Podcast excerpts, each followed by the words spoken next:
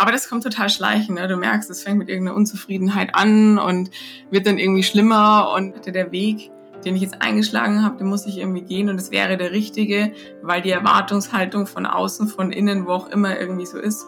Was macht mich so oder was tut mir so schlecht, ist genau dieses Thema eine Rolle zu spielen.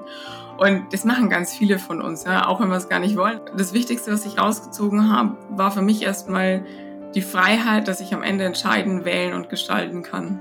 Und sich davon frei zu machen, das war sicherlich der größte Schritt für mich und auch für meine Arbeit, dann direkt danach und auch für die heutige Arbeit. Das heißt nicht, dass ich einen schlechten Job gemacht habe, sondern ganz im Gegenteil. Ich habe halt den Fokus auf das gesetzt, was mir wichtig war. Und wichtig war mir immer die Sache. Und du wirst nicht wissen, wie viele Leute gedacht haben, ich habe jetzt total an der Waffel, als ich gesagt habe, ja, ich gehe jetzt einfach mal so. Die Sicherheit, diesen total coolen Job, der ja auch, der hat mir auch echt Spaß gemacht. Das will ich ja gar nicht sagen. Ich habe den Job echt gern gemacht. Aber gern ist halt, was ist, wenn es da noch was gibt, was noch besser ist? Mein Gast heute ist Sabine Menzig. Sie ist Gründerin von Zeitwertig, Essential Leadership. Sabine coacht und berät High-Performance-Führungskräfte bei der persönlichen und organisatorischen Weiterentwicklung. Sabine hat einen Master in Wirtschaftsingenieurwesen und acht Jahre Arbeitserfahrung in der Automobilindustrie und einem Pharmakonzern. Sie hat durch eine Kombination von mehreren persönlichen und beruflichen Herausforderungen für sich selbst herausgefunden, wie sie am besten arbeitet. Mit Grenzen und der Freiheit, selbst zu entscheiden, zu wählen und gestalten zu können. Ihre geradlinige und effiziente Art hat ihr recht gegeben. Sie ist aufgestiegen in die Abteilungsleitung und saß damit auch im Lenkungskreis. Sie hat sich schlussendlich aber dafür entschieden, genau das zu machen, was ihr gefehlt hat als Führungskraft. Der Austausch, die Begleitung und Impulse von außen. Ihre Vision heute ist klar, die Arbeitswelt und die Art, wie Menschen führen, zu verändern. Arbeit soll echt, produktiv und sinnstiftend sein. Ich bin super gespannt auf unser Interview heute.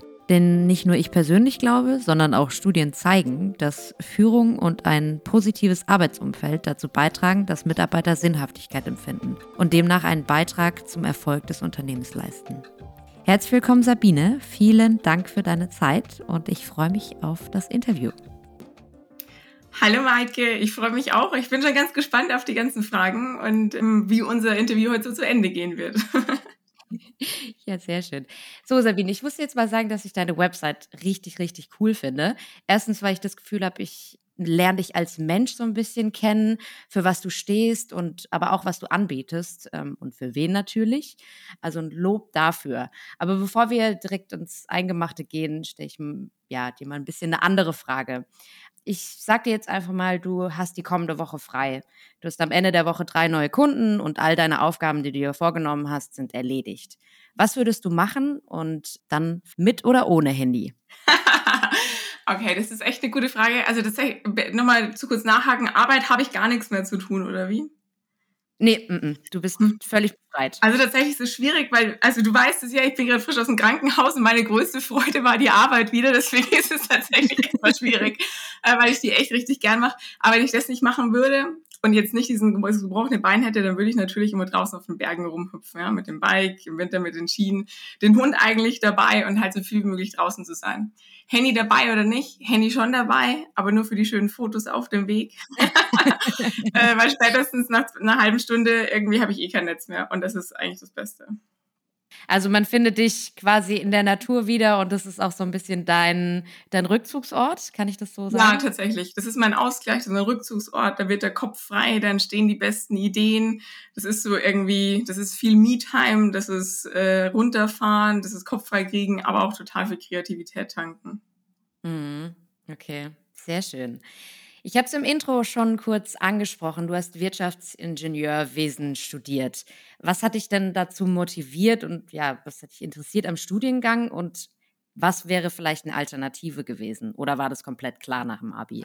Nee, ganz so klar war es nicht. Wobei schon so ein bisschen, ich habe im Abi damals auch schon Mathe Physik Leistungskurs gehabt und dann war klar irgendwie in die Technik. Und dann war eigentlich Maschinenbau an oberster Front gestanden. Und tatsächlich war damals die Entscheidung, weil mir jeder noch zugeredet hat, vor es sind ja mittlerweile auch schon 14 Jahre oder 15, ja, das kannst du als Frau nicht machen. Und dann mach doch wenigstens irgendwas, was mehr in die BWL-Schiene geht. Und so kam ich zum Wirtschaftsingenieur mit Schwerpunkt Maschinenbau. War aber auch die richtige Entscheidung. Also ich passte echt gut hin und äh, war da auch immer happy damit, wobei ich nie gedacht habe, dass man das nach dem Studium tut, was ich dann getan habe. Ist zwar ein logischer Wirtschaftsingenieurjob, aber ich finde, du hast ja, wenn du dich dafür entscheidest, also so ging es mir, keinen blassen Schimmer, was dich danach erwartet. Mm, genau, das wäre nämlich tatsächlich meine nächste Frage gewesen. Was war denn so deine Vorstellung, was du danach mit dem Studium machst und wo du einsteigst? Also tatsächlich Automobilindustrie war schon so der Plan. Automobilindustrie ein bisschen mehr in der Technik hatte ich eigentlich gedacht. Aber ich bin ganz ehrlich, ich wusste auch nicht, wie Unternehmen ticken und was man da so, wie Arbeit da eigentlich läuft. Man hat da so ein Idealbild oder vielleicht hat man auch gar kein so ein klares Bild und macht sich auch nicht so viele Gedanken. Aber tatsächlich war so das Spannende, ich war damals äh, zu Schulzeiten noch bei Siemens Ferienarbeit, Nachtschicht. Und was mhm. ganz cool war, war, ich war da wirklich also am Band gesessen und habe Leiterplatten bestückt per Hand und so. Und dann, wenn immer irgendwas nicht funktioniert hat, dann wurde der Ingenieur gerufen. Und die haben es ja. tatsächlich auch so betont, also das war da irgendwie was total Wichtiges. Und dann kam der Ingenieur und hat es gerettet. Der hat dann einmal die einen Austaste gedrückt. Also muss man mhm. tatsächlich so sagen, ähm, von den Testgeräten. Und da dachte ich ja eigentlich, das wäre schon irgendwie ganz cool, ja? da dann äh, ja. tatsächlich auch an den Anlagen nahe zu bleiben. Genau. Und so war, also so war dann auch ein bisschen mein Bild von dem Ingenieur geprägt. Okay. Und wie bist du denn da tatsächlich eingestiegen? Was hast du gemacht? Und war das so, im Studium hat sich das schon ein bisschen rauskristallisiert durch Praktika oder bist du einfach eingestiegen, weil du gesagt hast, äh, das würde ich gerne machen? Also tatsächlich bin ich genau da eingestiegen. Ne? Also ich habe dann für Siemens zwar in einem ganz anderen Bereich, aber ich Produktionsanlagen geplant. Also deswegen war ich gar nicht so weit weg von dem Ingenieur in der Ferienarbeit. Ja, wie bin ich da reingerutscht? Also tatsächlich, ich war so ein totales Siemens-Gewächs, weil ich habe in Erlangen studiert und wer Erlangen ein bisschen kennt, da gibt's halt Uni, Klinikum und der Rest ist irgendwie Siemens. Und irgendwie, man musste ja auch kein Studium finanzieren und dann war ich da halt schon immer als Werkstudent und dann hast du da halt ein relativ, relativ ein riesen Netzwerk über die fünf Jahre Studium aufgebaut und so bin ich auch zu meinem ersten Job gekommen. Also quasi schon so ein bisschen auch reingerutscht. War halt der logisch, nächste logische Schritt. Ja, den man so macht. Den man, genau, du sagst es, den man halt so macht. ja. ja. Und wie lange bist du dann bei Siemens tatsächlich geblieben und was hat dich zu so einem Wechsel bewegt? Mm, also tatsächlich, ich habe ich hab in einem total coolen Bereich angefangen. Ähm, und zwar mhm. bei Siemens IK war das damals. Wir haben Elektromotoren und Umrichter für E-Fahrzeuge äh, produziert. Das war mein erster Job und ich glaube, ich war da drei Jahre sowas, im, sowas in etwa. Mhm. Warum bin ich gegangen? Also tatsächlich muss ich gestehen, damals war dann irgendwann der Punkt erreicht, da ging es auch schon relativ schnell mit relativ viel Verantwortung.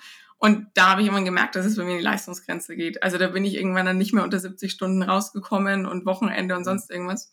Und dann habe ich immer für mich entschieden, okay, der Job ist schon ganz cool und die Kollegen waren da super. Aber wenn du merkst, das ist, das ist einfach nicht pack, und das war damals in dem Moment so, dass mir das einfach zu viel ist, ich dachte, okay, nach drei Jahren ist eh ein cooler Schritt, mal was Neues auszuprobieren. Und tatsächlich hätte es auch in äh, naher Zukunft auch keine Möglichkeit für mich für den Aufstieg irgendwie gegeben, weil da alles so frisch besetzt war. Und dachte ich, okay, mhm. hey, let's see, was sonst noch irgendwie gibt. Und dann bin ich eben zu Conti nach Regensburg gerutscht. Und da hattest du welche Positionen? Bei Conti? Mhm. Da war ich dann New Product Launch Manager. Also ich war Projektleiter, um es zu übersetzen, für Produktionsanlagen und habe dann Produktionsstraßen in Mexiko, in Tschechien, in China und so geplant. Für Turbolader, ja. total feminin, wie man schon hört. Ja, es klingt auf jeden Fall so. Ich habe da ja auch jemanden in meiner Familie, der ähm, in dem Bereich ist. Ich denke immer nur so, also ich, für mich, ich bin natürlich äh, BWLer, also Respekt dafür. Wie hast du denn den Job empfunden? Hat er dir Spaß gemacht? Ja, hat er mir. Also er hat mir schon Spaß gemacht, tatsächlich. Und es war auch also cool, da echt an den Anlagen zu sein und viel mit Lieferanten und in unseren Werken weltweit vor Ort zu sein. Das war schon richtig, richtig cool. Was mich schon so oft gestört hat, war brutal viel, ich sag mal, also der Anteil meiner wertschöpfenden Tätigkeit im Vergleich zum Gesamtkonzept fand ich echt oft schwierig. Also weil doch so viel mhm. Politik dabei war und so viel administrativ möchte ich gar nicht nennen. Also ich würde sagen, der Großteil ist dann doch Politik, der alles mhm. umschreibt und ähm, die persönlichen Befindlichkeiten von Ebenen oben drüber war schon echt oft schwierig für mich weil ich mir gedacht habe, wir könnten so viel schneller und so viel effizienter und effektiver sein. Und mhm. ich habe da so ein bisschen einen, ein Fable, würde ich fast nicht, fast schon ein bisschen so ein Zwang. Ha? Also ich bin schon echt sehr auf Effizienz und so getrimmt, auch im Privaten, weil ich aber mhm. nicht einsehe, irgendeine Zeit für was zu verschwenden, was es nicht wert ist. Und ja. das habe ich schon gesehen. Aber das ist halt auch ein Konzernphänomen, wobei ich auch mittlerweile sehe, es ist auch ein, ein Phänomen der Arbeitswelt. Hm. Hast du das Gefühl, dass es ein bisschen auch mit Generationen zu tun hat? Also so Empfindlichkeiten und dass man Hierarchien beachten muss? Also total, es hat, also es, ich sehe, ich habe jetzt, jetzt in meinem jetzigen Job Kunden, unterschiedliche Branchen, unterschiedlichste Firmengrößen, Strukturen. Also zum einen ist es natürlich schon branchenabhängig auch. Also ich habe eine traditionelle Branche, eine Baubranche zum Beispiel, ist noch viel stärker ausgeprägt als jetzt in der Unternehmensberatung zum Beispiel. Mhm. Nichtsdestotrotz ist es natürlich was Gewachsenes und gebe dir recht, das ist definitiv auch ein Generationenthema, weil viele in unserer Generation, sage ich mal, die lockst du mit dem Firmenwagen und mit dem Titel halt gar nicht so richtig hinterm Ofen mhm. vor oder das motiviert von zwölf bis Mittag, sage ich mal, ha? und dann ist es auch wiederum.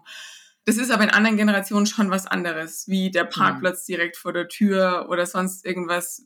Ich bin halt mit Fahrrad in die Arbeit gefahren, da brauchst du auch keinen Parkplatz. Aber das sind sicherlich Themen, die generationenabhängig sind und dann auch schnell überschwappen. Also tatsächlich habe ich gerade eine Zusammenarbeit mit einem sehr traditionellen Mittelständler, ähm, aus Baden-Württemberg.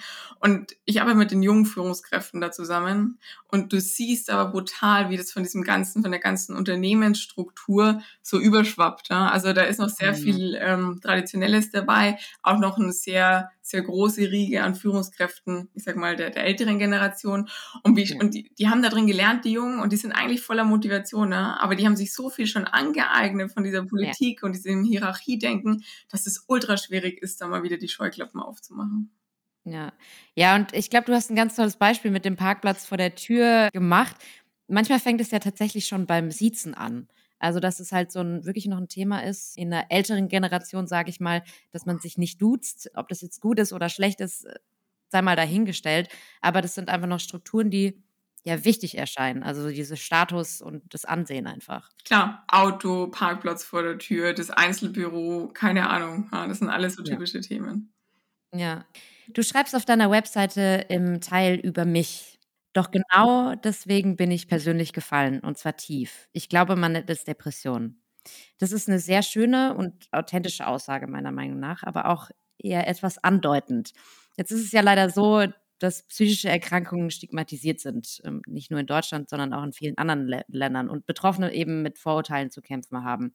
Auf der anderen Seite war ich jetzt erst in einer Studie vertieft, die eben sagt, dass jeder dritte Deutsche im Verlauf eines Jahres von einer psychischen Erkrankung betroffen ist. Jetzt schreibst du Depressionen. Ähm, das ist ein ernstzunehmendes Thema und genauso wie Burnout, das ist nicht was, was einfach mal weggeht.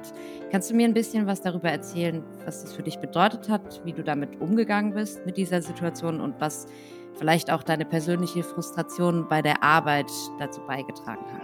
Also ich glaube, es war nicht sicherlich nicht nur die Arbeit, es war eine Kombination aus vielen Themen. Also ich glaube, die, die Ursachen für Depressionen sind immer sehr komplex und natürlich vor allem, ich sage mal, der Druck kommt ja nie von außen, sondern immer von innen. Aber das kommt total schleichend. Ne? Du merkst, es fängt mit irgendeiner Unzufriedenheit an und wird dann irgendwie schlimmer und dann verliert man irgendwie den Sinn des Ganzen und dann ist man so auf dieser Sinnsuche und so bin ich da, glaube ich, so ein bisschen reingestülpt. Dann stellt man irgendwann alles in Frage und fragt sich, wer bin eigentlich noch ich bei dem Ganzen und wer bin ich nicht? Und was ist eine Rolle, die ich gelernt habe oder aufgebaut habe und welchen Teil davon der ist noch echt und authentisch und was will ich denn eigentlich im Leben? Und das wird dann immer irgendwann schlimmer und man kann es auch nicht artikulieren am Anfang. Dann kommt irgendwann der Tag, so war es zumindest bei mir, und dann kannst du einfach nicht mehr aufstehen. Und dann liegst du und ich lag wirklich im Bett und ich musste weinen und ich konnte gar nicht sagen, was eigentlich der, der Punkt ist, sondern es war einfach nur eine total tiefe Traurigkeit. Und ich habe damals beschlossen, und das war schon ich, also ich lag da schon ein paar Tage, das muss man schon gestehen, wo es irgendwie nicht mehr ging. Und ich habe mich auch in die Arbeit aufgerafft. Und das Spannende ist, dass von außen es ja gar keiner merkt. Ne? Man kann es mhm, trotz ja. Depression in der Arbeit so gut für, also verstecken, dass es niemals jemand merken würde, dass du da echt ein Thema hast. Weil du da einfach reingehst, ziehst die Karte durch, den, durch die Drehtür durch und dann macht es so und legt es so einen Schalter um und dann hast du halt deine Rolle inne. Ja? Deswegen finde ich auch dieses Thema Rollen immer so schwierig, weil wir tatsächlich eine Rolle spielen manchmal. Und in dem Fall hat das mir schon geholfen, weil ich da auch ganz froh war, wenn es in der Arbeit nicht jeder mitbekommt. Aber äh, auf jeden Fall rückblickend ein spannendes Thema. Ja, und ich bin dann damals gegangen und habe auf eigene Faust und auch nicht über eine Krankenkasse sonst irgendjemand, sondern mir war es wichtig, dass es schnell geht, schnell bergauf und äh, dass ich Hilfe brauche und es allein nicht kann. Und habe mir für mich persönlich die beste Therapeutin, die es auf der ganzen Welt für mich gibt, gesucht. Okay. Und äh, ja, wir haben da halt lang dran gearbeitet. Und das war aber die beste, also rückblickend, es war nicht schön. Und es ist wirklich nicht einfach, sondern es ist brutal grausam. Und du gehst auf das Sitzungen raus und dir geht es viel schlechter, als es dir davor ging. Das gehört aber halt irgendwie ja. auch dazu. Rückblickend war es aber sicherlich die beste Reise, denn ich habe so viel gelernt über mich, über die Welt. Es hat Beziehungen verändert. Es hat eine brutal intensive Beziehung zu meinem Vater aufgebaut, die davor schon gut war, aber ich glaube, das hat es nochmal auf ein ganz anderes Level gehoben. Und ich möchte die Zeit nicht missen, weil du würdest sonst nie so viel in Frage stellen und danach aber auch genauso viel wieder manifestieren wie in der Zeit. Ja, absolut, absolut. Ja, es ist ein steiniger Weg. Was glaubst du denn, hast du aus einer Therapie für deine Arbeit rausgezogen? Gab es denn da irgendwelche Punkte, wo du gesagt hast, das ist mir wichtig und dafür stehe ich ein? Hm, was habe ich für meine Arbeit rausgezogen? Ja, also das auch. Das Wichtigste, was ich rausgezogen habe, war für mich erstmal die Freiheit, dass ich am Ende entscheiden, wählen und gestalten kann. Wie oft man sagt, das geht ja gar nicht oder das kann ich nicht oder das ist gar nicht möglich, weil du so, also deine, deine Geschichte prägt dich, ja, und du hast so viele Glaubenssätze aufgebaut. Also wir nehmen Glaubenssätze immer so allgemein, aber es sind tausend Kleinigkeiten, die, die für dich unvorstellbar sind. Für mich war damals unvorstellbar, dass ich einfach kündigen würde ohne was Neues zu haben. Also habe ich auch nicht gemacht. Aber allein, dass irgendwann der Gedanke da war, dass ich sage, okay, wenn ich echt keinen Bock mehr habe, dann kündige ich halt einfach und gehe. Das zu verinnerlichen hat bei mir so ein Freiheitsgefühl ausgelöst, dass ich danach so viel freier in der Arbeit wieder war, weil du auf einmal nicht das Gefühl hast, du festzustecken, sondern das Gefühl hast, du kannst was tun, wenn du möchtest. Und das ist, mhm. und das hat total viel verändert. Ja. Ähm, Und das war jetzt ein Beispiel, das war bei mir in ganz vielen Lebenssituationen so, ich dachte, der Weg, den ich jetzt eingeschlagen habe, den muss ich irgendwie gehen und es wäre der richtige, weil die Erwartungshaltung von außen, von innen, wo auch immer irgendwie so ist. Und sich davon frei zu machen, das war sicherlich der größte Schritt für mich und auch für meine Arbeit, dann direkt danach und auch für die heutige Arbeit. Ja, du hast es gerade angesprochen, so ein bisschen die Erwartungshaltung von außen, aber vielleicht auch von innen. Glaubst du, dass es irgendwie eine gesellschaftliche Erwartung, die es da gibt oder ein Teil Erziehung? Also, dass es eben diesen einen Weg gibt, den man machen sollte? Ja, ich glaube, es ist beides. Also, Familie spielt sicherlich eine große Rolle. Meine Mutter ist gelernte Bankkauffrau, mein Papa war bei der Kripo. Also, ich sage mal, sehr sichere Berufe. Mit uns zu Hause steht Sicherheit an oberster Stelle. Und auch das Thema mhm. Selbstständigkeit, als das dann immer in den Raum kam, das war schon ein Riesending. Und meine Mutter versteht es heute noch nicht warum ich gehe aus so einem Job, der so viel Anerkennung bringt im Außen. Ja, also das ist wichtig. Der bei Conti, der ja, ich sag mal, für das Alter in der Position zu sein, mit dem Einkommen, der also so viel Macht ausstrahlt und so viel hierarchische Höhe und das ja so eine Karriere wäre und ich würde jetzt alles hinschmeißen. Und die sind davon auch überzeugt und das ist, also ich glaube, mein Vater hat sich das mittlerweile gedreht, meine Mutter denkt da glaube ich schon noch teilweise so ein bisschen so, was auch logisch ist, ja, weil die es auch gewohnt ja. sind. Und ich glaube, das spiegelt schon noch die Gesellschaft wieder, nicht immer, aber halt eine große Blase, in der man einfach wächst. Man kann diese Blase auch wechseln. Wenn man jetzt, habe ich mit vielen Leuten zu tun, diesen Sprung wagen, ja, dann sind ganz viele Entscheidungen total normal. Aber ja. abhängig, in welchem gesellschaftlichen Kontext du dich befindest, dementsprechend ist deine Informationsblase. Und du wirst nicht wissen, wie viele Leute gedacht haben, ich habe jetzt total an der Waffel, als ich gesagt habe, ja, ich gehe jetzt einfach mal so. Ja, so ist sie dann verrückt. Ja, so, genau. Kann sie nur ihre Sicherheit aufgeben. Die Sicherheit, diesen total coolen Job, der ja auch toll klingt. Und ist ja nicht so, der hat mir auch echt Spaß gemacht. Das will ich ja gar nicht sagen. Ich habe mhm. den Job echt gern gemacht. Aber gern ist halt was ist, wenn es da noch was gibt, was noch besser ist? Ja, und vielleicht auch noch besser zu dir selber genau, passt. Genau, richtig. Nochmal ganz kurz zurück. Du hast dann diese Therapie gemacht. Du hast dich irgendwie selbst verändert, sowohl im privaten als auch beruflich, beziehungsweise deine Einstellung dazu und hast an deinen Glaubenssätzen gearbeitet. Ich habe dann noch gelesen, du bist für deine Mission oder Vision losgegangen. Was hat das für dich bedeutet? Ja, das hat für mich tatsächlich bedeutet, dass ich mir gedacht habe, okay, also was macht mich so oder was tut mir so schlecht, ist genau dieses Thema eine Rolle zu spielen. Und das machen ganz viele von uns, ja? auch wenn wir es gar nicht wollen, aber du legst einen Schalter und in der Arbeit sind ganz viele Menschen ganz anders als privat. Und ich habe mir gedacht, okay, wenn du mal diesen Glaubenssatz äh, abgelegt hast, dass das der einzige richtige Weg ist und sagst, okay, ich kann ja auch morgen gehen, wenn es mir so doof ist, dann hast du auf einmal keine Verlustängste. Wenn du denkst, okay, dann kann ich jetzt mal alles machen, was ich will, weil Worst Case gehen die mich, aber das will ich, mit dem spiele ich ja eh. Ja? Dann ist es eine ganz andere Gedankenkombi und dann sagst du, okay, dann mache ich so, wie es mir eigentlich gut tut. Und tatsächlich, das wird dann irgendwann so, äh, nee, zur Sucht ist jetzt übertrieben, aber es macht dann immer echt Bock, ne? Also keine mhm. politischen Spielchen mehr mitzuspielen, einfach brutal direkt und geradeaus zu sein, da irgendwie keine Rolle mehr zu spielen. Also zu dem Thema Auto, ich bin auch bei Regen, obwohl ich die ganze Abteilung geleitet habe und am Leitkreis saß, mit einem total pinken Regen-Onesie mit meinem Fahrrad in die Arbeit gefahren und bin da reingehoppelt. Weil ich das halt irgendwie so bin, ja. Und das, aber das, das tangiert halt keinen.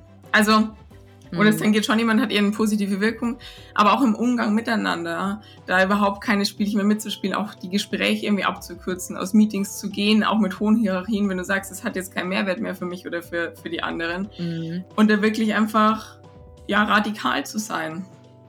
Und das ja. fand ich total spannend, weil jeder wird sagen und denkt immer, oh Gott, oh Gott, das geht ja alles nicht, ja. Also Termine mit dem Chef absagen, Termine, keine Ahnung, einfach mal einfach zu gehen, äh, Arbeitszeiten auch so zu, sich wirklich so anzupassen, dass es zum Leben passt. Das heißt nicht, dass ich einen schlechten Job gemacht habe, sondern ganz im Gegenteil. Ich habe halt, und das ist auch das Thema Essential Leadership, den Fokus auf das gesetzt, was mir wichtig war. Und wichtig mhm. war mir immer die Sache. Und den Arbeitsinhalt voranzubringen. Das fand ich total wichtig. Aber alles drumherum, das kann man streichen. Und je höher die Hierarchie, umso größer werden diese Spielchen. Und ich sag mal, je mhm. mehr Zeit bleibt eigentlich übrig, die eigentlich gar nicht so wichtig ist. Ja, und das Spannende war, dass es total gut funktioniert. Also das ist, was immer jeder nicht denkt, wenn man denkt, man stößt immer jeden vorm Kopf. Aber wenn du jetzt für die Sache brennst und du da deine Dinge vorantreibst und dir, dir kann ja kein anderer was. Ja? Das ist halt einfach tatsächlich, das ist immer das, was du draus machst. Und ja, da habe ich meine Konsequenzen gezogen und habe da echt viel ausprobiert und bin da so begeistert, wie viel halt eigentlich funktioniert und wie viel das auch auf andere abstrahlt. Ja. Wie waren denn die Reaktionen deiner Kollegen und vielleicht Vorgesetzten? Ja, interessanterweise fast gar nicht. Also vielleicht mal Buff oder so im Leitkreis, vielleicht ja, wenn vielleicht, das, das war es vielleicht noch der Schockmoment, dass dieses junge Mädchen dann auch noch irgendwie äh, so brutal hart und direkt ihre Themen formuliert. Aber ansonsten, man denkt immer, dass da brutal viel Gegenwind kommt. Der kommt aber gar nicht. Weil, also und wenn da mal ein blöder Kommentar kommt, okay, den kann man mal runterschlucken, ja, der kommt so und so. Das ist halt irgendwie im Businessleben leider, hat sich das so etabliert. Und wenn da mal jemand nachfragt, dann kann man das ja alles argumentieren. Also das ist ja nicht, weil man das aus bösem Willen tut. Das ist immer die Frage, was ist deine Motivation dahinter? Oder weil man da irgendjemanden schaden will. Sondern wenn man sagt, wenn man halt einfach wirklich den Fokus auf die wirklich wichtigen Themen hat und sagt, okay, alles andere bringt uns nicht weiter, dann hat er ja gar keinen eigentlich Raum, da tatsächlich von dir zu argumentieren. Und das ist ja. spannend, das sehe ich tatsächlich auch von meinen Kunden, die dann einfach anfangen, Themen umzusetzen und davor total viele also Ängste oder Gedanken haben, ja, da wird jetzt irgendwie, keine Ahnung, die Karriereleiter gestrichen oder kann ich doch nicht machen oder da kommt bestimmt Gegenwind. Und dann kommt bei zehn Aktionen vielleicht einmal ein Kommentar oder so, ne? Aber das ist ja. es dann auch schon und das ist total witzig. Ja, das ist auch so ein bisschen der eigene Gedanke, den man sich im Kopf zusammenspinnt. Was ist denn die Reaktion, die ich erwarte? Und wenn man diese Aktion dann nicht macht, dann kann man ja gar nicht wissen, was die tatsächliche Reaktion ist. Ja, und wir, wir spinnen uns da echt, also ich schließe mich da nicht aus. Ne? Ich glaube, es ist besser geworden, aber man spinnt sich da echt ihre Konsequenzen zusammen, die halt oft mhm. gar nicht so eintreten. Und was wäre ja. denn also Worst Case? Man, keine Ahnung, klingt sich mal was aus oder sagt was ganz radikal ab oder tut was nicht, wenn man es nicht für sinnstiftend erachtet. Ja, so what? Heißt ja nicht, dass ich mich danach nicht entschuldigen könnte oder nochmal was nachholen. Da geht ja die Welt nicht unter. Und wenn es ja. bei einem Prozent der Themen passiert, dann okay, die anderen 99 haben sich halt gelohnt. Ja, ja, auf jeden Fall. Glaubst du, dass es Glaubenssätze sind, die einen so ein bisschen in eine Rolle schlüpfen lassen? Ja, ich glaube, es ist schon das System, auch in dem wir uns befinden also ja, es sind Glaubenssätze, wir wachsen da so rein. Nach dem Studium bist du oft brutal formbar noch, du weißt nicht, was es ist. Und jetzt sag ich mal, mit, wir fangen mal mit dem Terminkalender an. Da kommst du rein ins äh, äh, Unternehmen und dann bist du ja noch nicht wichtig. Ja, dann hast du auch noch nicht so viel zu tun nach dem Studium. Und dann freust du dich über jeden Termin, der irgendwie kommt. Und logischerweise nimmst du einfach jeden Termin an, weil du hast ja einfach noch Zeit. Und mhm. relativ schnell fängt es dann an, dass es das allein schon zur Normalität wird. Dass wenn ein Termin mhm. reinkommt und dann ein Slot im Kalender frei ist, wird der angenommen. Mhm. Allein das ist ja schon eine Untat und das, hat, das ist ja nicht mal ein Glaubenssatz, sondern das sind einfach total schädliche Routinen, die wir entwickelt haben. Und das ist nur so ein kleines Beispiel. Das machen wir mit ganz vielen Sachen, ja, wo wir Ja sagen, anstatt Nein zu sagen. Und dann wird das alles irgendwie normal. Wir entwickeln, deswegen sind es vielleicht nicht nur Glaubenssätze, sondern ganz, ganz viele Routinen, die wir haben, die uns gar nicht bewusst sind. Und weil wir Sachen so machen, weil es halt so ist. Ja. Und wir lernen das natürlich auch, ne? weil die Businesswelt, jedes System tickt anders und Menschen verhalten sich systemkonform vernünftig. Ja. Und es ist halt einfach so, wir passen uns immer diesem System an, in dem wir uns gerade befinden. Ja. Du hast es ganz schön gesagt, du hast nämlich gesagt, Du hast ja deswegen keinen schlechten Job gemacht, sondern ganz im Gegenteil, du hast dich auf die Sache konzentriert. Glaubst du, dass es einen kausalen Zusammenhang gibt zwischen, dass du Nein gesagt hast, deinen Prinzipien quasi treu geblieben bist und dann im Unternehmen tatsächlich auch weiter aufgestiegen bist? Ja, davon bin ich sogar überzeugt, weil also der Punkt ist halt einfach, ich sag mal, ich habe angenommen, ich habe 100% Energie ja, und steck halt die 100% oder 90% in die eine Sache rein oder in die Sachen, die wichtig sind. Dann kommt da ganz was anderes rum, als wenn du 20 Bälle gleichzeitig in der Luft halten musst. Zum mhm. anderen ist es halt auch so ein, ein Perpetuum mobile ein bisschen, ne? weil wenn du Sachen, wenn du Energie in Themen steckst, auf die du Bock hast, die du für sinnstiftender hältst, dann ist da ganz ein anderer Drive dahinter. Und dann erreichst du meistens auch die viel besseren Ergebnisse, als wenn du jetzt an irgendwelchen Themen, ich sag's mal, irgendwelchen politischen, bunten PowerPoint-Folien rumschraubst, die findest du überhaupt nicht sinnvoll, weil das bloß Gebauchpinsel ist. Das kostet brutal viel Energie und es braucht auch super viel Zeit und Nerven, bis das Zeug irgendwie fertig ist. Dann drehst du noch fünf Abstimmungsrunden, keine Ahnung. Mhm. Und also das kostet dir Energie und die fehlt dir natürlich für was anderes. Und auch saugt dir auch also Kapazität im Kopf, weil du dich dann so brutal drüber aufregst, was du jetzt machst, obwohl du überhaupt keine Zeit hast und überhaupt keine Lust. Und dann ne, hast du entweder eine Spirale nach oben, wenn du dich auf das eine fokussierst, oder halt eine Spirale nach unten, weil du dann halt auch echt dein Ziel aus den Augen verlierst. Weil mhm. du dann mhm. den Wald vor lauter Bäumen nicht mehr siehst. Ja. Wie war denn dann der Schritt von der letzten Position, die du quasi gehabt hast, zu, mh, hm, da ist vielleicht wieder ein Gefühl, dass das nicht ganz so passt? Ja, das ist tatsächlich ein. Achso, nee, wolltest du noch was sagen, Maike? Nee, alles gut. ja, tatsächlich ist es so ein langer Prozess. Da spürt man dann irgendwann und denkt, ich hätte irgendwie Bock, irgendwie was anderes zu machen. Und also das hat sich bei mir Jahre gezogen. Ja, das wird, naja, doch die Gedanken für eine bestimmte drei Jahre oder so schon, wo du merkst, du hättest irgendwie Lust, aber du findest halt ganz viele Gründe, warum das alles nicht geht.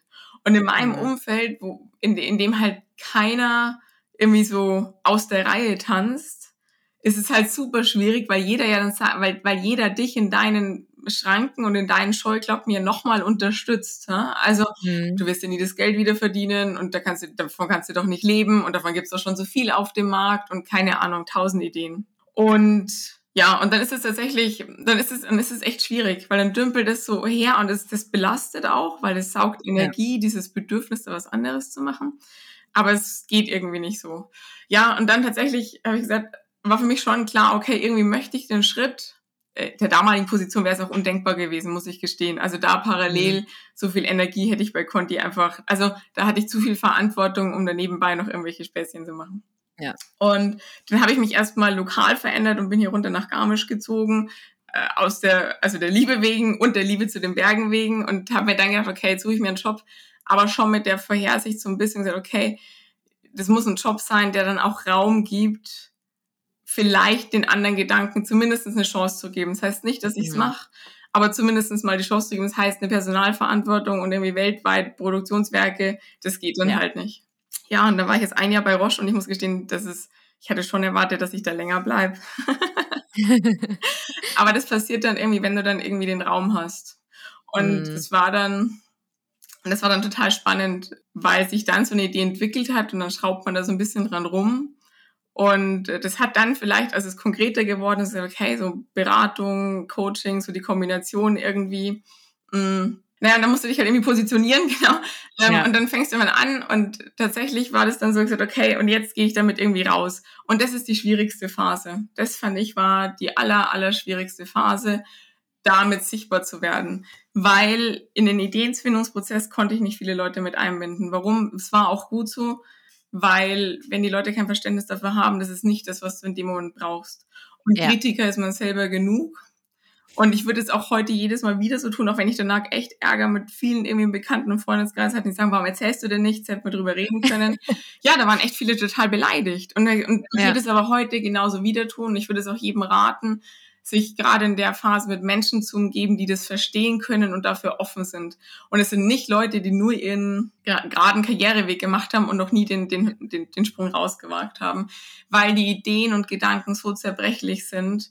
Ähm, und mhm. natürlich sind sie nicht perfekt, ja. Und die sind jetzt auch noch nicht perfekt, aber die werden sich ja hoffentlich auch immer weiterentwickeln. Und wenn du am Anfang zu viel Kritiker hast, dann wird aus diesem zarten Pflänzchen halt ratzfatz matsch. Ja? Und dann kommst du ja. da gar nicht raus. Ja, und dann war das irgendwie total witzig, weil dann habe ich gesagt, okay, also ich gehe jetzt da raus und ich versuche jetzt mal, und das war total, war total süß. Ich habe gesagt, okay, ich versuche im nächsten sechs Monaten 10.000 Euro Umsatz zu machen und wenn ich das schaffe, dann kündige ich. Das war okay. so mein Ziel. Also ich gesagt, okay, ich mache mir so, ein, so eine harte Deadline und wenn nicht, dann schauen wir uns in einem halben Jahr an und ich überlege, in welche Richtung das geht. Und dann habe ich ja genau drei Wochen gebraucht, um den Umsatz zu kriegen. Und dann habe ich gesagt, okay, oder vier Wochen war es irgendwie so. Und dann habe ich gesagt, okay, ja, also Ziel jetzt nach vier Wochen erreicht, also noch nicht abgearbeitet, aber zumindest ein Auftragseingang. Ja. Und dann habe ich gesagt, okay, ja, dann kündige ich halt jetzt. Und es ist spannend, weil dieser Moment dann irgendwann kommt, wo dann das keine, also wo diese Entscheidung einfach gefallen ist. Du haderst, das ist also am Anfang, es sieht mal kein Video, ne? weißt du, da ja. das, ist eine, das ist total niedrigschwellig die ganze Zeit und nervig. Und dann mhm. geht es so an, steigt es langsam an, dann kommt irgendwann der Punkt und es schießt durch. Und dann war für mich klar, ich kann jetzt gar nicht anders. Also ich muss ja jetzt mhm. kündigen, weil also dieses Baby ist mir so viel wert und nebenbei kannst du es ja nicht bis ins Endliche also machen, sondern du musst dann irgendwann springen. Und spannend ist, dass ich den Schritt bislang keinen einzigen Tag bereut habe oder keinen einzigen Tag gefragt habe, war das die richtige Entscheidung? Ähm, mhm. Oder auch, ich sage nicht, dass es bei mir deswegen immer steil bergauf ging, du hast immer Wellen, also Täler und mhm. na, logisch. Trotzdem habe ich es nie in Frage gestellt, weil dieser Punkt, und das war so faszinierend, weil das von einem Tag auf den anderen kommt. Ja, also interessant. Wir haben nämlich das letzte Mal oder als wir das erste Mal telefoniert haben, haben wir über das Thema glorifizierte Vergangenheit äh, gesprochen. Also so autobiografische Ereignisse oder Erinnerungen, die die Vergangenheit eigentlich in der Regel nicht unbedingt objektiv wiedergeben. Also wir interpretieren Ereignisse und verleihen so im Nachhinein irgendwie den eine Art Sinn. Und die negativen Aspekte werden oft ausgeblendet. Du hast es jetzt aber trotzdem schön angesprochen und zwar, du hast diese Idee und dann rauszugehen, wirklich, und damit ja dich auch zu zeigen. Wie, wie hast du das denn empfunden, dieses dich zeigen? War das für dich vorher auch ein Thema? Ach, es war furchtbar. Also es war wirklich einfach nur furchtbar. Ich kann es nicht anders sagen. Also ich habe dann ewig an dieser blöden Webseite rumgebastelt erstmal, was ich, also was total unnötig war, weil also andere Kanäle würden es auch tun, aber ich habe, weil für mich das wichtig war irgendwie, also dass es zumindest mhm. irgendwie professionell ist. Da habe ich ewig dran rumgebastelt, bis ich die live geschalten habe. Und dann war die live, aber da passiert ja noch nichts. Ja? Also du musst dir dann irgendwie, das ist ja dann erstmal okay. Aber dann tatsächlich, also mein Kanal ist ja LinkedIn. Also ich mache auch meine komplette Akquise über LinkedIn. Und da dann rauszugehen, war für mich echt schwierig, weil am Anfang sind deine Kontakte, das sind ja alles reale Kontakte aus deiner Vergangenheit, die ja alle nur die alte Sabine kennen. Dann hast du Angst, ja. um Gottes Willen, was denken die sich denn alle? Dreht die jetzt komplett durch und hat die einen an der Waffel? Das war meine Angst.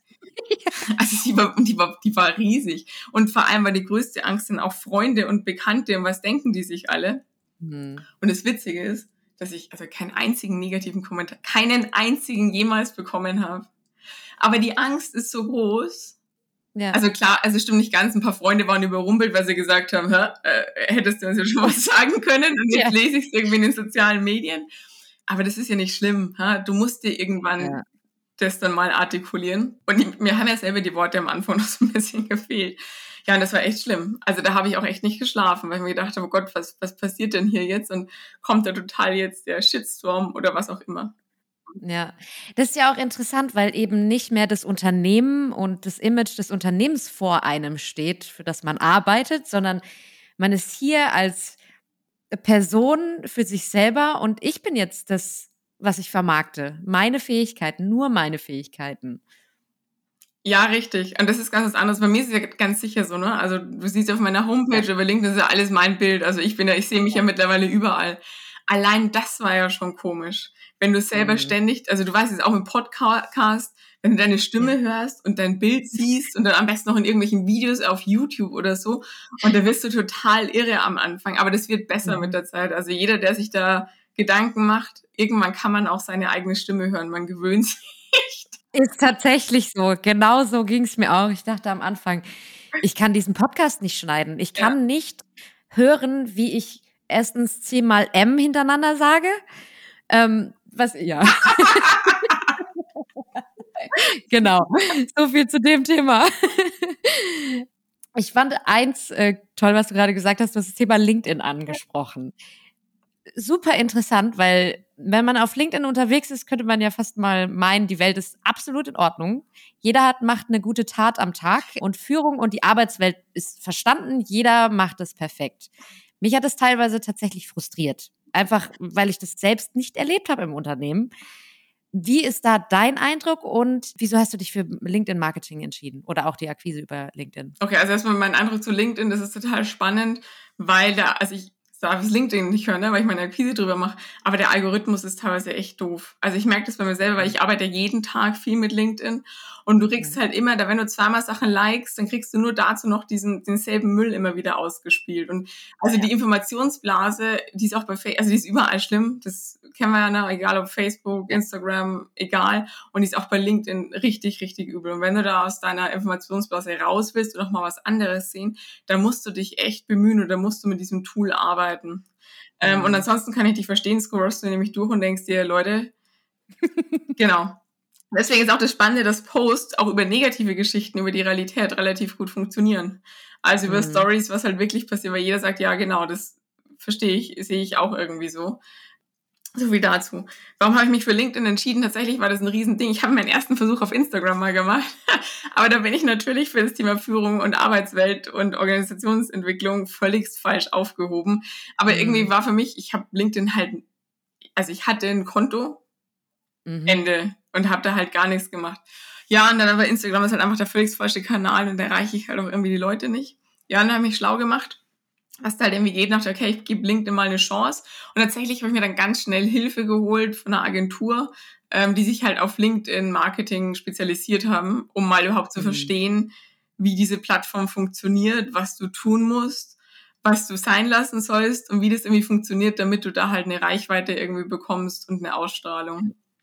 Ja, und da war ich total begeistert. Also jetzt möchte ich auch nicht tauschen. Tatsächlich ist die Plattform manchmal nicht ganz so professionell, wie man meint. Also es ändert sich mhm. relativ oft relativ viel und es hakt oft mal.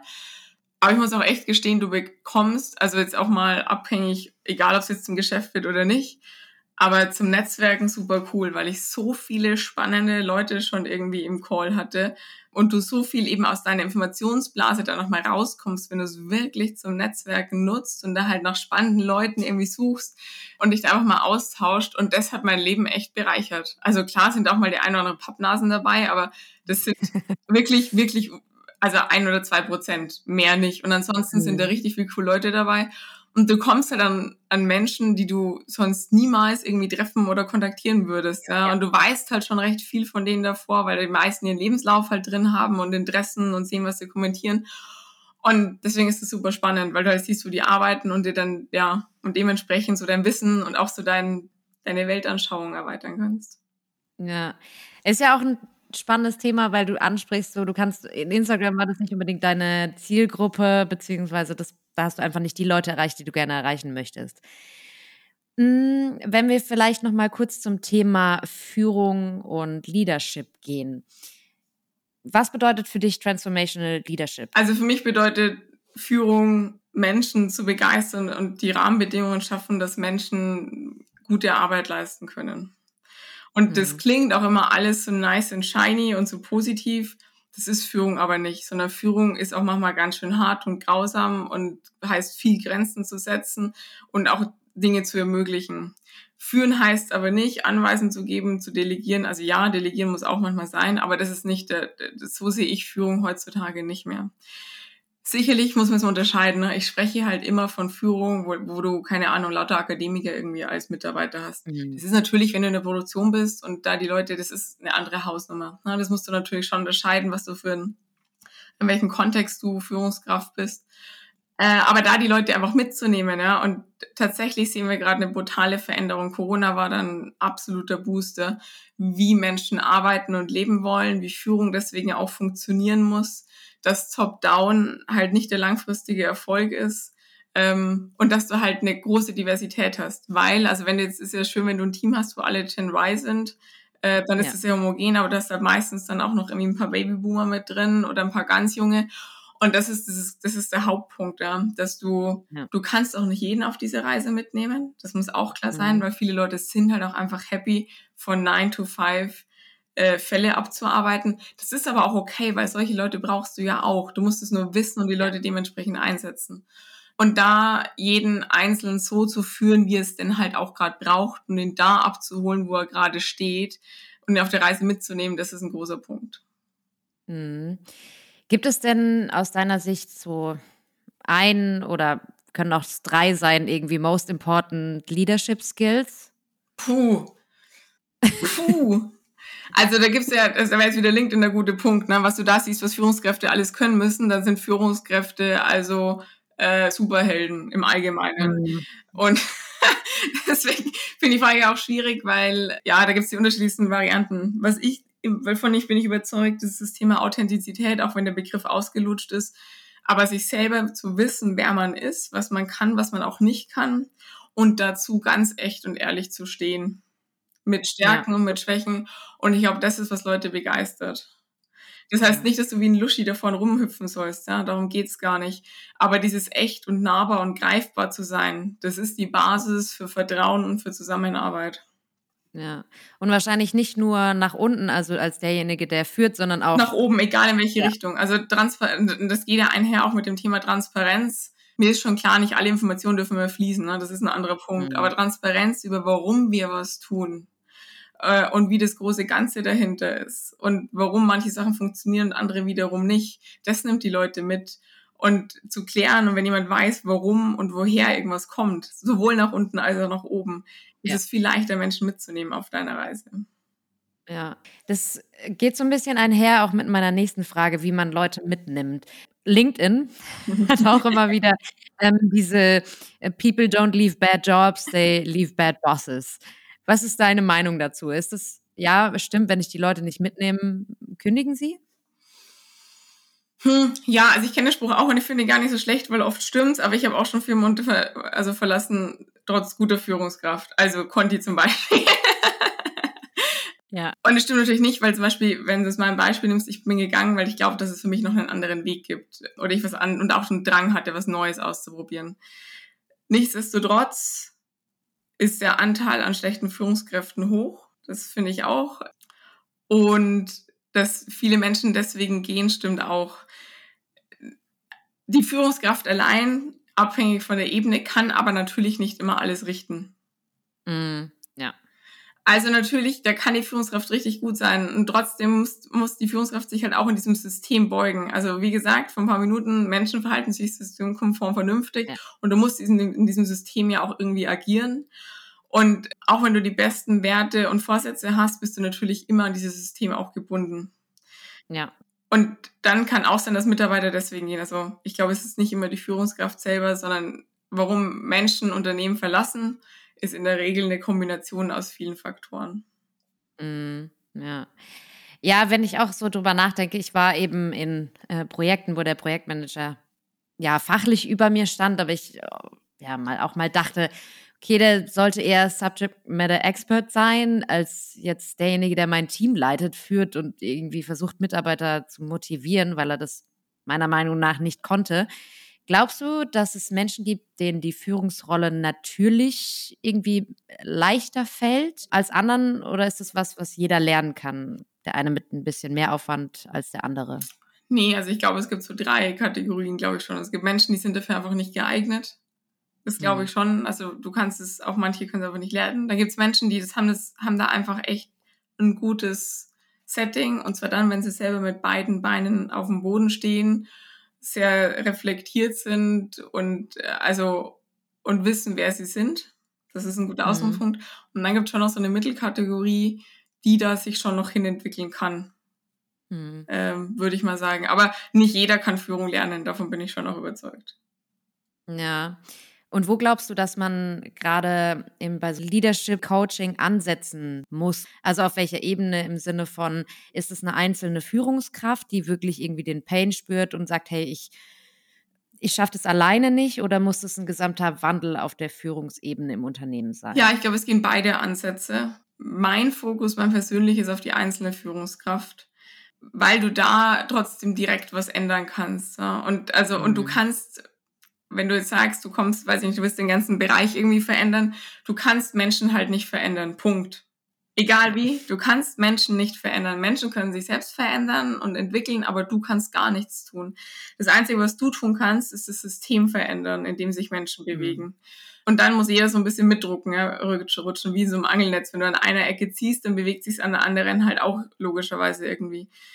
Ja. Wenn wir dann so einen riesen Change-Prozess auf einmal ausrollen wollen, ist es halt, also ja, sicherlich auch gut, aber es ist schon auch schwierig, weil irgendwo hakt's immer und dann ist die Frage auch, wie nachhaltig solche Veränderungen sind. Ich arbeite viel mit, also hauptsächlich mit einzelnen Führungskräften zusammen, die auch aus einer eigenen Motivation zu mir kommen. Also das mhm. ist nie Auftrag oder seltenst Auftragscoaching, sondern es ist immer intendiert von der Führungskraft selber, weil die halt ein Thema hat, weil die möchte. Ja, da ist schon mal der größte mhm. Punkt, der Wille zur Veränderung und zur Weiterentwicklung was sicherlich auch zu dem Thema ein wichtiger Punkt ist für Führungs um Führungskraft zu sein, ne? Wachstum, Veränderung und, und Lernen. Und dann passiert da auch was. Und das ist der Punkt. Mhm. Weil wenn jemand will und eine Motivation hat, dann ändert sich auch wirklich was. Und das sind nicht leere Worte, wie du, keine Ahnung, wenn du oft aus einem Zwei-Tages-Seminar rausgehst, bist du voller Impulse und bist total happy und denkst, boah, das mache ich alles. Und du bist zwei Tage im Unternehmen und es ist alles irgendwie weg, weil dich die Tagesgeschäftwelle überrollt. Und genauso ja. ist es halt, wenn du dann irgendwie einen ganzen Kreis an Führungskräften auf einmal mich schulen willst und morgen machen sie es alle anders. Nee, wenn sie da selber keinen Drive dahinter haben, dann wird es schwierig mit der Veränderung. Da will sich da auch keiner verändern. Und meine Idee dahinter ist so ein bisschen, du kannst nämlich als Mensch auch schnell andere anzünden, ne? wie so ein, wie so ein mhm. Streichholz. Wenn du selber brennst für was und das lebst und dich das selber veränderst, dann zündest du auch ganz schnell andere an, die auch so diesen Funken in sich haben. Und so kannst ja. du halt, kann halt jeder Einzelne diesen Change schon gestalten und mit beschleunigen. Ja, ein schöner Vergleich, so quasi der Domino-Effekt mit Streichhölzern. Ja, genau, der Domino-Effekt mit Streichhölzern, genau. Sehr cool. Kommen die dann im Privaten auf dich zu oder ist es eine Unternehmen, ich möchte gerne mich in meiner Führung ausbauen, ich gehe zu meiner HR-Abteilung und die kommen dann mit dir, dir in Kontakt? Es ist tatsächlich beides. Es ist tatsächlich beides. Also ich habe Führungskräfte, die auch sagen, hey, ich habe die und die Themen, wo ich einfach selber mich entwickeln will, ähm, die das dann auch auf eigene Kosten machen. Mm, es gibt aber auch viele, die sagen, hey, ich habe eh noch ein Fortbildungsbudget oder die auf mich zukommen und dann danach sagen, du mach mir mal ein Angebot, ich gehe da mal mit zur HR oder bestell selber. Ähm, oder haben halt auch die Kostenstellenverantwortung und machen es dann halt über die Firma. Also ähm, beides äh, ist da. Mm, Tatsächlich zahlen es aber meistens die Firmen, aber tatsächlich habe ich auch viel mit Mittelstand und kleinen Unternehmen zu tun, die halt da auch deutlich flexibler sind. Mm, ja, ja. Also das heißt, ich habe jetzt als Führungskraft ein Thema. Wie komme ich denn am besten auf dich zu? Also am besten geht's über LinkedIn meinen Namen googeln und eine Nachricht schreiben. Ja. Das ist tatsächlich immer das Einfachste. Da geht bei mir auch alles drüber. Wer es anders möchte, ist auch überall meine E-Mail und so verlinkt. Also ich bin über die ganz normalen Kanäle irgendwie erreichbar. Ähm, ja. Genau. Okay, sehr cool. So, jetzt meine berühmt-berüchtigte Frage, die ich allen stelle. Gibt es aus deiner Sicht einen Ratschlag, den du gerne Menschen geben würdest, die sich in einer ähnlichen Situation befinden, in der du dich befunden hast. Eine gewisse Unzufriedenheit, ein gewisser Drang, vielleicht doch was Eigenes zu machen. Gibt es da irgendeinen Ratschlag aus deiner Sicht? Also es sind zwei Themen. Einen habe ich ja schon gesagt, aber es sind zwei Themen. Und zwar ist das Thema Hilfe holen. Also von Leuten, die es schon gemacht haben oder die da Ahnung haben. Oder da, wo es bei dir gerade hakt. Also ich hatte dann irgendwann eine Idee und hast gesagt, okay, ich kann das, ich kann die Sache, aber ich habe keine Ahnung, wie Verkaufen funktioniert. Habe ich noch nie gemacht. Ähm, und habe ja da Hilfe gesucht und das lohnt sich halt einfach. Das ist richtig, richtig gut investiertes Geld. Also Hilfe suchen bei Leuten, die es halt einfach besser wissen. Und das Zweite ist schon die Idee, vorsichtig zu behandeln. Es muss nicht jeder von Anfang an mit eingebunden zu sein, sondern sprich mit Leuten drüber oder unterhalte dich mit Leuten, die auch mutige Wege gegangen sind, die einfach in einer anderen Informationsblase sind ähm, als du und lass die nicht zu sehr von anderen Kritikern kaputt machen. Der eigene Kritiker ist nämlich so stark, bei den meisten zumindest ausgeprägt. Mhm. Also ich sage es mal, die, die diesen Podcast hören, haben auch diesen inneren Kritiker, weil die springen ja nicht einfach. Ja. Und dann braucht man nicht nochmal zusätzlich Kritik von außen. Zu einer späteren Phase, klar, um Konzept zu proofen, proofen und so, das macht absolut Sinn, aber nicht in der frühen Phase. Was liebst du denn am meisten an deinem jetzigen Arbeitsalltag? Ja, das sind ganz viele Sachen. Also tatsächlich, weil ich nur ultra tolle Kunden habe. Und weil ich, das klingt jetzt immer so doof, wenn ich das sage, aber weil es ganz, ganz, ganz tolle Menschen sind, die so viel irgendwie voranbringen und so brutal viel umsetzen. Und ich mich wirklich auf jede einzelne Sitzung, die ich irgendwie habe, freue, weil da einfach was passiert, weil die voller Energie und Power sind und wir da echt gestalten ähm, und ich echt oft beeindruckt bin von den, der Umsetzungsstärke. Also muss ich wirklich sagen. Das ist Punkt eins. Und Punkt zwei ist schon das Thema Freiheit für mich jetzt. Freiheit zu gestalten, Freiheit, wie ich meinen Tag irgendwie auch verbringe, mit welchen Themen auch. Und da ist halt auch der Punkt, alles, was nicht wertschöpfend ist, ist halt rausgeflogen. Und für mich, mhm. ich weiß, warum ich irgendwas tue und mache alles aus einer Überzeugung raus. Und dann hat alles eine Wichtigkeit da hat auch die Buchhaltung, ja. also auch, ich mag das auch so, so Themen wie Buchhaltung, aber es hat dann auch seine Wichtigkeit. Du weißt, warum du es tust. Und du machst ja. nichts, weil du, also du, du musst erstmal gar nichts. Was zwar immer gilt, aber in einem großen Unternehmen hat man manchmal das Gefühl, man müsste. Wie glaubst du denn, dass man von dem Muss wegkommt? Also ich muss diesen Termin annehmen, ich muss bis 8 Uhr heute Abend arbeiten, etc. Ja, also wer das Automobilindustrie kennt, kennt die 5Y bestimmt aus der Problemlösung irgendwie produktionsnah. Das klingt tatsächlich doof, aber die 5Y-Analyse, das ist funktioniert ganz einfach, sich fünfmal hintereinander warum fragen. Also zum Beispiel, warum muss ich diesen Termin annehmen?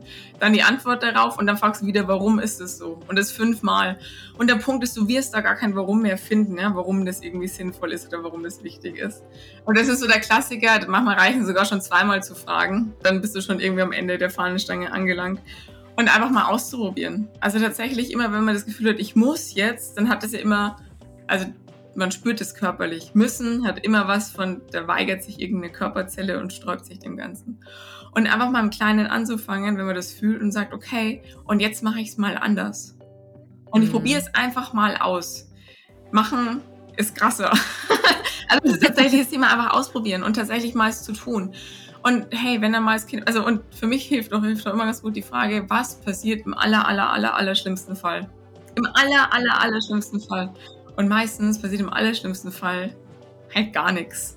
Außer dass dein Telefon klingelt und sagt, du Sabine, ich brauche dich doch in dem Termin.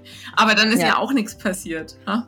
Ja. Ja, und dann einfach mal ausprobieren. Und dann, das ist auch wie so, und irgendwann hast du den Break-Even erreicht wo du dann, wo es dann richtig Bock macht, ja, da irgendwie auszumisten und viel radikaler in deinem Handeln zu werden. Aber der erste ja. Schritt ist halt einfach mal den ersten Schritt selber machen.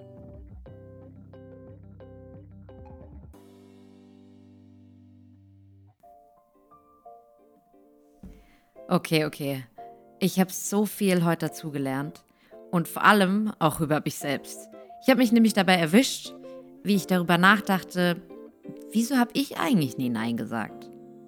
Und ich muss zugeben, ich habe eigentlich meinem ehemaligen Arbeitsumfeld ja fast schon die Schuld dafür gegeben, warum ich keine Zeit habe. Ich habe genau das getan, was Sabine beschreibt. Ich habe mir in meinem Kopf Reaktionen ausgemalt, was passieren wird, wenn ich Nein sage. Aber warum eigentlich? Weil ich meine persönlichen Grenzen nicht kannte. Sabine erwähnt es nicht nur im Zusammenhang mit Grenzen, sondern eben auch bei Führungskräften. Zu wissen, was du kannst, was du nicht kannst, was dir wichtig ist, welche vielleicht ungesunden Routinen du entwickelt hast und, ein ganz wichtiger Faktor, was dir noch außerhalb der Arbeit wichtig ist. Wenn du diese Rahmenbedingungen kennst, dann hast du die Freiheit, Nein zu sagen. Sabine sagt schön, gestalten und zu entscheiden. Okay, jetzt sagst du mir wahrscheinlich, ja, aber wenn ich Nein sage, dann passiert XY. Hm, was passiert denn eigentlich, wenn du Nein sagst? Das ist folgendes.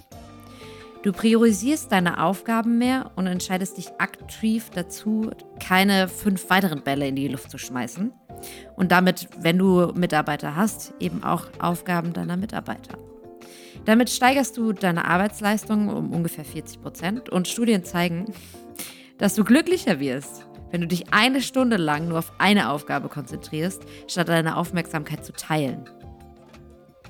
Dein Team weiß, was du tust und was du nicht tust. Die Erwartungshaltung ist klar.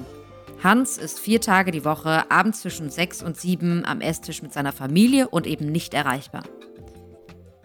Du kannst darüber hinaus deine Opportunitätskosten kalkulieren und kommunizieren. Was musst du aufgeben, wenn du diese eine weitere Aufgabe noch dazu nimmst? Hast du überhaupt die Kapazität dazu? Es geht dir dann um den Inhalt. Du arbeitest nicht mehr nur, um beschäftigt zu sein, sondern du bist wertschöpfend unterwegs und kannst das kommunizieren an deine Mitarbeiter, an deine Kollegen, an dein Team. Und außerdem tust du dir selbst etwas Gutes. Ja, und das hast du sogar selbst in der Hand. Und wenn dir Nein bei der Arbeit aktuell vielleicht noch zu schwer fällt, weil der Kunde König ist und das Arbeitsumfeld aktuell einfach fordernd ist, dann fang erst mal klein an. Sag Nein in einer Situation, die keine direkten Auswirkungen auf dein Leben aktuell hat und steiger dich. Ich habe heute Morgen Nein zur Kassiererin bei Rossmann gesagt, als sie nach meiner Postleitzahl gefragt hat. Yes, that's a start.